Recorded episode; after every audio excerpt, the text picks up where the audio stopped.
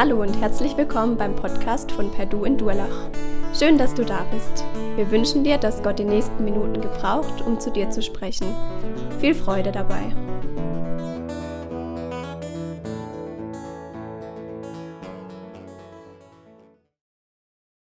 Jesus begegnen, das ist unser Thema. Und die Täuflinge waren da, weil sie eine Begegnung, nicht nur eine, sondern mehrere Begegnungen mit Jesus Christus hatten. Und es sind viele unter uns, die dasselbe erlebt haben. Jesus lebt wirklich. Er ist Realität. Es hat mal ein Missionar einen Muslim gefragt, ob alle Gebete, die er an Allah richtet, ob die auch erhört werden. Und dann hat er gesagt, nicht alle. Und dann hat er gesagt, naja, ich würde dir mal raten, probier doch mal, lad doch Jesus ein als deinen Freund und mach mal einen Test.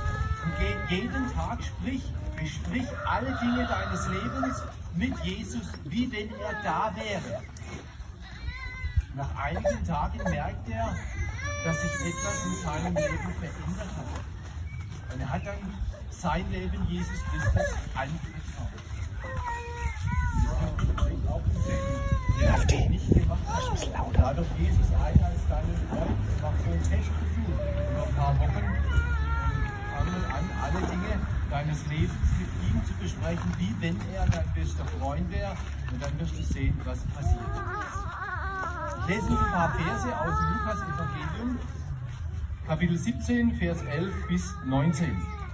Und es geschah, als er, nämlich Jesus, nach Jerusalem reiste, dass er mitten durch eine Gegend zwischen Samaria und Galiläa ging. Und als er in ein Dorf einzog, begegneten ihm zehn aussätzige Männer, die von fern standen.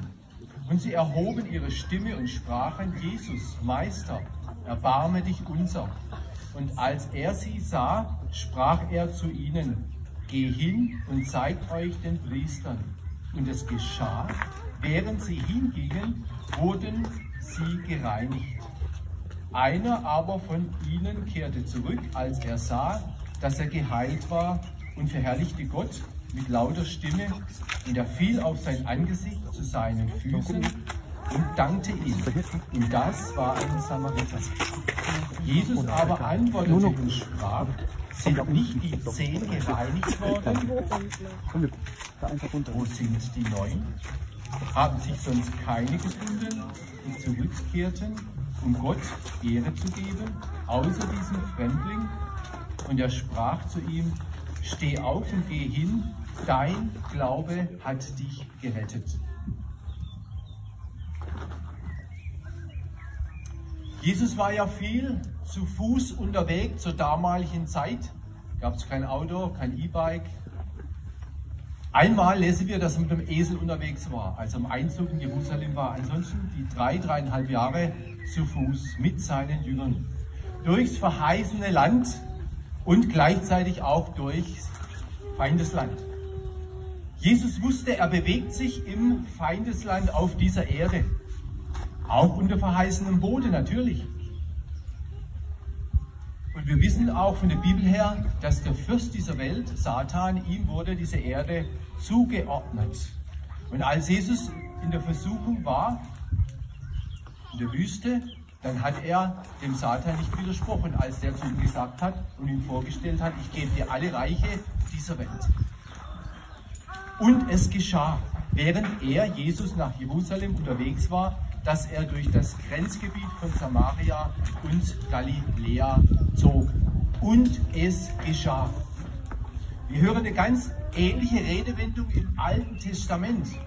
Und da lesen wir im Alten Testament sehr oft bei den Propheten, und das Wort des Herrn geschah durch Jona, Jesaja, Jeremia und so weiter. Das ist ja eigenartig. Das Wort Gottes geschah, das Wort des Herrn geschah durch. Und das möchte uns deutlich machen, dass die Propheten damals und die Gottesmenschen damals in das Wortgeschehen Gottes mit hineingenommen wurden. Sie haben was erlebt mit Gott. Das war nicht nur ein Wort, ja, hat ein Wort gesagt, sondern es war ein erlebnismäßiges Eindringen in Gottes Wort, in Gottes Geschehen und des Herrn Wort geschah. Jetzt lesen wir, und es geschah. Warum steht jetzt hier, und es geschah? Weil Jesus das Wort Gottes ist. Er ist das Wort Gottes.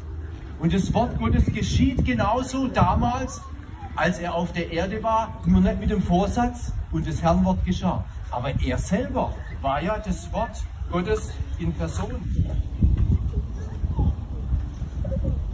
Wir sahen seine Herrlichkeit. Das Wort wurde Fleisch. Und wir sahen seine Herrlichkeit, eine Herrlichkeit als des eingeborenen Sohnes voller Gnade und Wahrheit. Wenn ihr mit mir dreieinhalb Jahre unterwegs seid oder arbeitet würdet, dann würdet ihr nie von mir sagen, ich sah die Herrlichkeit von Waldemar. So ein Quatsch. Ihr würdet all meine Fehler sehen, all meine Dummheiten, all meine, ja, was nicht gut ist. Aber niemals, wir sahen seine Herrlichkeit. Das können wir nie über einen Menschen sagen, ist ausgeschlossen. Aber die Jünger sind dreieinhalb Jahre mit ihm unterwegs gewesen und haben gesagt am Ende, wir sahen seine Herrlichkeit. Da liegt es schon ein gewaltiger Unterschied zwischen dir, mir und dem Herr Jesus. Das müssen wir so sehen, das dürfen wir so sehen. Er ist der einzigartige Sohn Gottes. Jesus begegnen ist das Größte, was es gibt auf dieser Welt. Das ist es tatsächlich. Ich bin schon über 40 Jahre mit ihm unterwegs und ich kann es immer noch bezeugen. Jesus ist der Herr. Er ist so lebendig. Er ist gestern, heute und derselbe auch in Ewigkeit. Wir sind hier, weil wir das erlebt haben, weil wir das bezeugen können, dass es so ist. Und es geschah, während er nach Jerusalem unterwegs war, dass er durch das Grenzgebiet von Samaria und Galiläa zog. Grenzgebiet zwischen Samaria und Galiläa. Samaria gehörte gewissermaßen in Anführungsstrichen zum Feindesland Israels. Da lebten auch noch an der Grenze Juden, welche auch so ihre Bräuche noch hatten wie die Israeliten. Die Bibel erwähnt immer wieder Berührungspunkte an den Grenzgebieten Israels. Da war zum Beispiel eine Frau, die Hilfe erbat für ihre Tochter. Das war eine Samariterin. Und dann sagte Herr Jesus, da lässt sie gewissermaßen abblitzen. Und dann sagte sich nicht schön, dass man den Hunden das Brot gebe, beziehungsweise den Kindern das Brot verwehrt und den Hunden gibt. Und dann sagt diese Frau, die konnte und sagt, aber, ja, aber, die Hündlein essen doch von den Brosamen, die von des Herrn Tisch fallen. Und auf dieses Wort hat Jesus diese Tochter geheilt. Jesus war ein Grenzgänger, aber nicht nur hier. Er lebte zwischen zwei Welten der himmlischen und der irdischen Welt. Er sprach vom Grenzgebiet des irdischen und vom Grenzgebiet des himmlischen, der Vergänglichkeit und der Unvergänglichkeit. Er selber überschritt die Grenze des Todes, als er seinen Freund Lazarus mit seinem Wort aufweckte und hineinruft, komm heraus, Lazarus. Und er selber ist am dritten Tag auferstanden aus den Toten. Er war Grenzgänger, er war Flüchtling, er war bedroht viele Male in seinem Leben. Schon am Anfang an wollte ihn Herodes umbringen als kleines Kind. Er musste flüchten nach Ägypten und dann ist er wieder gekommen. Dann hat er in seiner Heimatstadt Nazareth einmal gesprochen. Dann war er sie ganz Feuer und Flamme, was er gesagt hat. Und dann hat er zwei Worte gesagt, hat er zwei Beispiele gebracht. Und das war er von Ausländern, von Nationen, von Heiden. Einmal war das von dem aussätzlichen Naemann und einmal von der Witwe zu Zabat. Und auf dieses Wort hin sind sie brutal wütend geworden. Kennt man nachlesen der Schrift? Und sie führten ihn hinaus und wollten ihn den Abhang hinunterstürzen. Er ging mitten unter sie hindurch. Auf der einen Seite Euphorie, die wollte nämlich glänzen, die wollte nämlich einen Star haben in Nazareth, der ihr Dorf groß macht, der ihren Namen groß macht, dass sie auch was darstellen wollen. Und das ist ja unser Problem, unser Menschsein. Wir wollen immer was darstellen vor den anderen. Wir wollen immer groß sein. Wir wollen immer Hosenträger spannen, hat man früher gesagt. Die Schulter klopfen.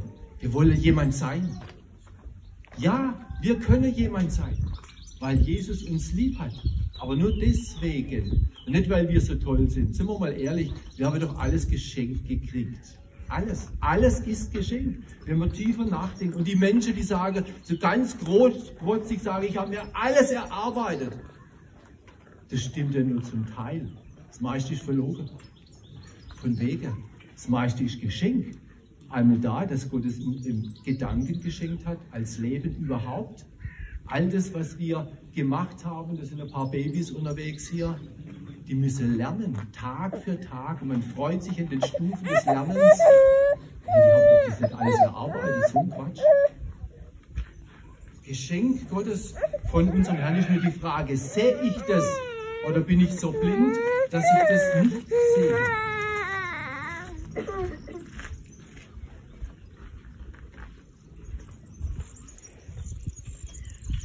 War es auch in unserer Geschichte. Jesus war unterwegs und die Menschen sahen und erkannten, dass dieser Jesus was außer, außer, außergewöhnliches ist. Deswegen schreibt man ja das Jahr 2021 nach ihm und nicht nach dem Heberle und Emil und wie sie heißen, sondern nach Jesus Christus. Er war so gewaltig zur damaligen Zeit. Er hat die Geschichte geprägt bis zum heutigen Tag. Er hat unser Leben geprägt. Er hält unser Leben in seiner Hand.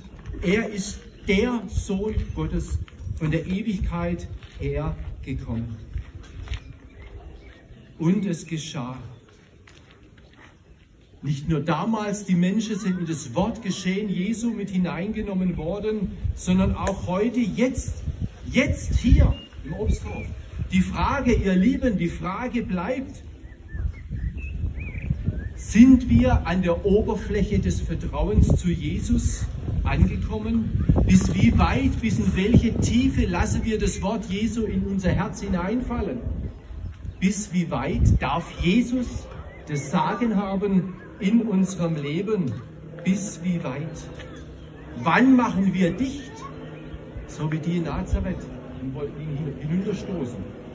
Wann verrammeln wir unser Herz vor den Worten Jesu? Bis zu welchem Punkt? darf er ganz Herr sein in deinem Leben, in meinem Leben? Oder wo setzen wir die Grenze für ihn? Es gibt eine Studie, die fand ich sehr interessant, und zwar junge Menschen, die tun in der Regel meinen, dass die ganze Welt ihnen offen ist. Dazu gehört, ich kann den Beruf wählen, den ich will, ich kann den Partner bekommen, den ich will. Und je älter dass sie werden, desto mehr erleben sie, dass Grenzen hier gesetzt sind, dass das gar nicht funktioniert. Ich kann zwar die Frau lieben und es ihr sagen, aber die Frage ist, ob sie ja mich auch liebt. Sie muss ja auch Ja sagen, nicht nur ich. Und da merken wir, wie verdreht und wie einseitig das, das, das, das Denken in der Jugend sein kann. Und später merkt man, dass viele Dinge eingeschränkt werden in unserem Denken, in unserer, unserer Berufswahl, dass wir die Fähigkeiten nicht haben oder dass wir es nicht wollen, wie auch immer. Wir werden immer mehr eingeschränkt. Und manche Menschen müssen mit geistiger Einschränkung ihr ganzes Leben lang leben oder mit körperlicher Einschränkung leben. Und jetzt haben wir es mit Menschen zu tun, auch in unserem Wort, die auch einige Zeit, lange Zeit, vielleicht mit äußeren Einschränkungen leben mussten. Und als er in ein Dorf hineinging, kamen ihm zehn aussätzige Männer entgegen. Sie blieben in einiger Entfernung stehen. Das gemeinsame Elend hatte an der Grenze die neun aussätzigen Juden mit dem einen aussätzigen Samariter zusammengeführt. Heute heißt es nicht mehr Aussatz, sondern heute sagen wir ja Lepra, Leprakrank. Das war sozusagen eine Leidensgemeinschaft von Lepra-Aussätzigen, die keine Hoffnung auf Rettung und Heilung hatten. Das Elend der Lepra-Aussätzigen war unfassbar schwer und groß. Sie musste mit eigenen Augen zusehen, wie ihre Gliedmaßen verfaulten und abstarben. Der Gestank in der Hitze kam noch dazu. Es war im Grunde genommen eine körperliche und eine seelische Marter. Ein Dahinsiechen bis zum Tod. Bei manchen wenige Jahre, Monate, Wochen oder Tage, je nachdem die Lepra-Krankheit fortgeschritten war. Und diese Lepra-Aussätzigen durften nur mit gebührendem Abstand sich an Menschen wagen. Oder vor der jüdischen Behörde wurde das festgesetzt, wie groß das der Abstand war. Und sie waren nach dem Gesetz des Mose unrein und verpflichtet, diesen Abstand einzuhalten. Interessant war oder ist an dieser Geschichte, dass Jesus beziehungsweise dass die Aussätzigen Jesus von der Distanz erkannten. Die Frage, wie ist das denn möglich? Und da möchte ich uns auf was hinweisen, nämlich Lukas 5, ein paar Kapitel vorher. Das könnte die Antwort sein. Da geht es nämlich um einen Aussätzigen. Und dieser Aussätzige wurde von Jesus geheilt.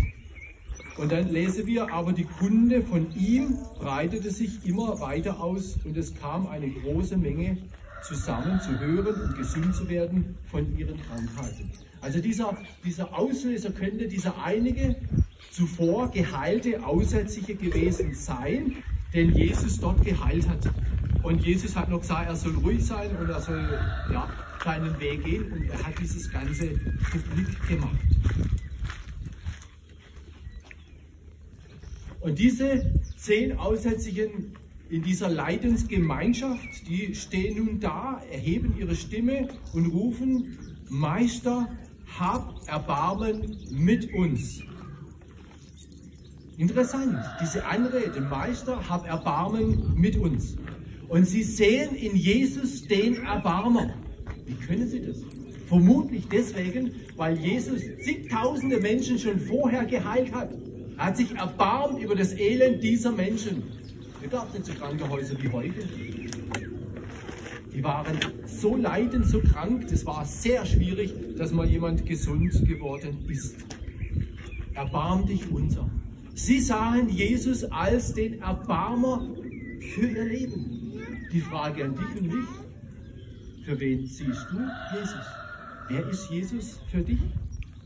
Wenn er dein Erbarmer sein soll, dann musst du ja ein großes Problem haben, oder? Du sagst ja nicht, Jesus, mein Erbarmen, hast nichts. Das wäre ja dumm, oder? Die Frage ist nur, was für ein Problem hast du, dass du sagst, Jesus, mein Erbarmer. Also die zehn haben ein riesiges Problem gehabt. Und die haben das gesehen. Das war sichtbar für jeden Menschen.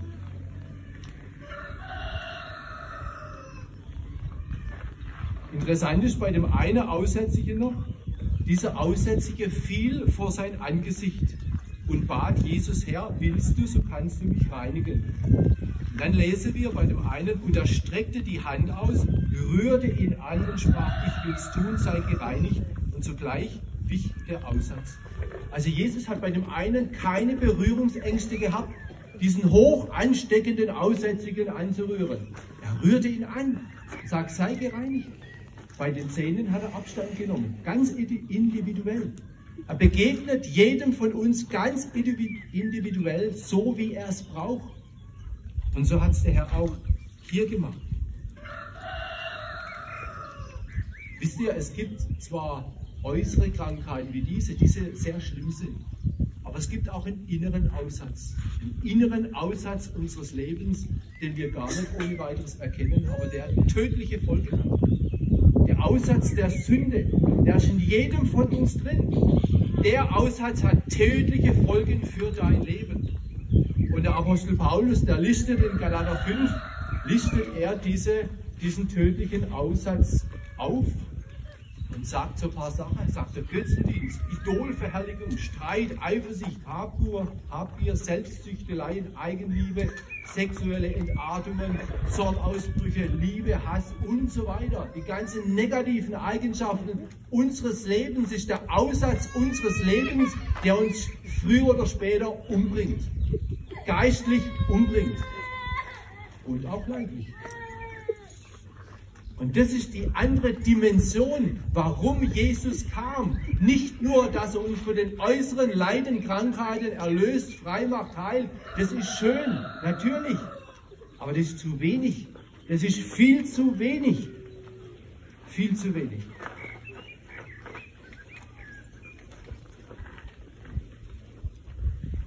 Und Jesus hat bei den Zähnen hat er nur ein Wort gesprochen und hat gesagt, sie solle hingehen zu den Priestern und sich reinigen lassen, nach dem Gesetz anschauen lassen. Und es geschah, während sie hingingen, dass sie rein wurden.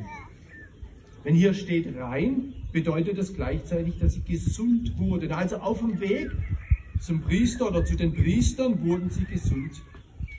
Der todbringende Aussatz war bei allen zehn verschwunden. Sie wurden sozusagen in das Wort geschehen Jesu mit hineingenommen. Sie hatten erlebt, was die Worte Jesu für Auswirkungen haben, was sie bedeuten. Wenn Jesus einen Satz spricht, so geschieht es. Weil dieses Wort von der Ewigkeit her gesprochen wurde. Alle waren unterwegs zu den Priestern. Alle erkannten unterwegs, dass sie geheilt wurden. Aber nur einer kam zurück und hat sich bei Jesus bedankt. Ist das nicht auch bei uns ganz ähnlich im Verhältnis prozentual? Die Undankbarkeit überwiegt bei uns Menschen. Wie oft hat Gott schon in unser Leben eingegriffen und wie wenig haben sich bei ihm bedankt? Oder auch in tieferer, tieferer Form bedankt, dass wir unser ganzes Leben ihm anvertrauen, dass wir Jesu Nachfolger werden. Einer von ihnen aber kehrte um. Als er sah, dass er geheilt worden war, zurück, pries Gott mit lauter Stimme, fiel ihm zu Füßen und das auf das Angesicht nieder und dankte ihm. Und das war ein Samariter kein Jude, sondern Ritter. Aber die Juden waren doch gelehrt, dankbar zu sein vom Gesetz her. Die wussten doch alles. So wie wir Fromme, wir wissen alles. Wir sind manchmal so undankbar, so neidisch, so stolz und haben auch die negativen Eigenschaften. Warum? Weil wir sie noch nicht abgelegt haben, was wir hätte lange schon längst tun sollen, können, dürfen, müssen. Das ist traurig. Wie dankbar sind wir. Geht es uns auch so wie den Zähnen? Oder wir gehören zu der Gruppe der einen? Der Samariter war ein Verachteter. Das kommt ja noch dazu. Die waren ja verachtet. Man hat auf die Leute geschaut. Von oben nach unten, nicht umgekehrt. Und symbolisch ist das doch auch ganz ähnlich. Israel war 40 Jahre durch die Wüste gewandert jedes Jahr war für uns sonst, weil sie so dickköpfig waren, so halsstarrig waren, weil sie nichts gelernt haben. Das sind meine Worte, das sagt die Schrift so. Halsstarrig an Herzen und Ohren. 40 Jahre Umweg. Frage ich dich, wie lange gehst du schon deinen Umweg? Wie lange gehst du deinen Umweg schon, bis dich Jesus dort haben will, wo er dich haben will? Wie lange schon? Oder als Christ? Wie lange hängst du in einer Sache und hast noch nicht vergeben, weil du nicht vergeben willst? Weil du es nicht kannst, weil du nicht willst. Vergebung ist eine Sache des Wollens. Warum hängst du dich eigentlich immer so hartnäckig an, ich kann dem und jenem nicht vergeben? Warum denn? Das bremst dich, das hemmt dich in deinem Glaubensleben. Das blockiert dich völlig. Lass doch los den Mist. Gib's ab und sag, ich will ab heute vergeben. Auch wenn ich es nicht fühle, ich will. Das ein Akt des Wollens. Einer von ihnen kehrte um.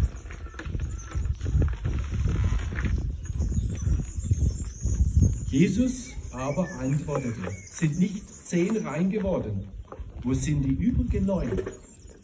Hat sich keiner gefunden, der zurückgekehrt wäre, um Gott die Ehre zu geben um Gott die Ehre zu geben. Das ist der springende Punkt. Und wenn Jesus diese Aussage macht, dieses Urteil fällt über die zehn, oder über den einen, dann hat es seine Berechtigung. Dann brauchen wir das nicht hinterfragen, er warum und könnte und so weiter auf dem Weg und die war doch gehorsam und, und wäre doch zum Priester erst gegangen und vielleicht dann zurückgekommen. Ja, ja, ja, ja, vielleicht, vielleicht. Es war aber nicht so. Wo sind die vielen, die damals im Krieg ihr Gelübde abgegeben haben, wenn ich wieder heim zurückkomme, dann gebe ich mein Leben Gott, bla bla bla. Die meisten haben es vergessen. Wie die Neuen alles vergessen. Der eine, natürlich gab es welche, die das auch gehalten haben. Aber der eine, das ist der der Minderheit. Und die Frage nochmal an dich und mich, zu wem gehören wir? Wollen wir nicht unser Leben Jesus geben? Wollen wir Jesus nicht als unseren Freund ab jetzt einladen und sagen, Herr, ich will den Versuch wagen, was der Waldemar heute Morgen gesagt hat. Ich will an dir bleiben, ich will mit dir gehen. Und die anderen, die schon 40 Jahre und länger oder was weiß ich unterwegs sind mit Jesus und die an manchen Dingen rumknabbern, Mensch, lass doch das los. Lass fahren, lass los. Geh zu jemandem, bekenn deine Schuld, wo du nicht frei wirst von den Dingen. Lass dich lösen und gib dein Leben Jesus Christus. So wie die zehn heute Morgen, das war doch toll, ein tolles Beispiel, die zehn Aussätzigen und die zehn Täuflinge heute, das hat doch gepasst. Ja, und wir können was mitnehmen. Und wenn es nur ein Satz ist, den er heute mitnimmt, dann nimmt er eben nur den einen Satz mit, ob es die Dankbarkeit ist oder Neubeginn mit, mit Jesus. Aber macht es, macht diesen Schritt, der dir innerlich jetzt im Herzen ist, den dir Gott eingegeben hat, den du tun sollst. Bitte mach ihn jetzt. Amen möchte mit uns beten. Herr Jesus, du rufst uns an diesem Morgen zu dir. Du bist der Weg, die Wahrheit und das Leben. Und wir möchten herauskommen aus der Undankbarkeit unseres Lebens, herauskommen aus unserem Versagen, herauskommen aus dem, wo wir Schuldzuweisung auf andere tun. Hol du uns heraus, du bist der Einzige, der uns von diesem inneren Aussatz der Sünde frei machen kann, dass wir freie Menschen sind, dir zur Ehre.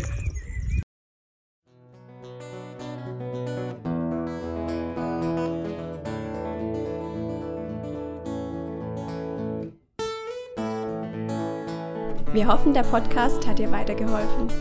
Falls du noch Fragen hast, besuche gerne unsere Homepage unter www.per-du.church. Hier findest du alle wichtigen Infos zur Gemeinde und zum Glauben. Tschüss und bis zum nächsten Mal.